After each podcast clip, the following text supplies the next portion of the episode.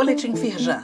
Confira o dia a dia das ações da Firjan para enfrentar os desafios diante da pandemia do novo coronavírus. Destaques da edição desta quinta-feira, 2 de julho. Governo federal prorroga suspensão de cobranças e adesão à transação extraordinária. Caixa Econômica anuncia pacote de medidas para crédito imobiliário.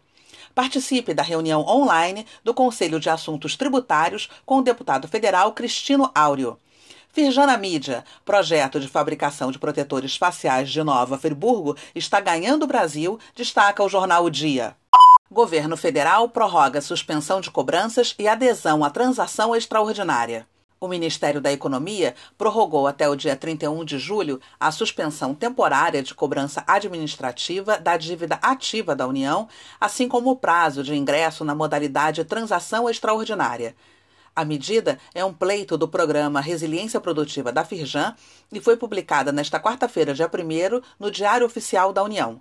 A transação extraordinária permite parcelar a entrada referente a 1% do valor total dos débitos em até três meses. Leia mais no site da Firjan. Caixa Econômica anuncia pacote de medidas para crédito imobiliário. O banco divulgou nesta quinta-feira, dia 2, um pacote de estímulos ao setor da construção civil. As medidas anunciadas se dividem em ações direcionadas a construtoras e a pessoas físicas. Conheça o pacote completo de medidas no site da Firjan. O link está disponível neste boletim. Participe da reunião online do Conselho de Assuntos Tributários com o deputado federal Cristino Áureo. Nesta sexta-feira, dia 3, a partir das 10h30 da manhã, o encontro vai promover um debate sobre as propostas de reforma tributária no Congresso Nacional. A reunião também vai contar com a participação do economista Fernando Rezende. Para acessar, é preciso clicar o link disponível neste boletim. Firjana Mídia, projeto de fabricação de protetores faciais de Nova Friburgo, está ganhando o Brasil, destaca o jornal o Dia. A reportagem trata sobre a ação de uma rede colaborativa da qual fazem parte a Firjan Senai e indústrias fluminenses. A ação já doou mais de 40 mil equipamentos de proteção facial para o combate à Covid-19.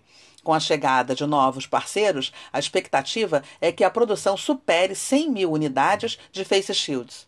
Confira a íntegra da reportagem. O link está disponível neste boletim.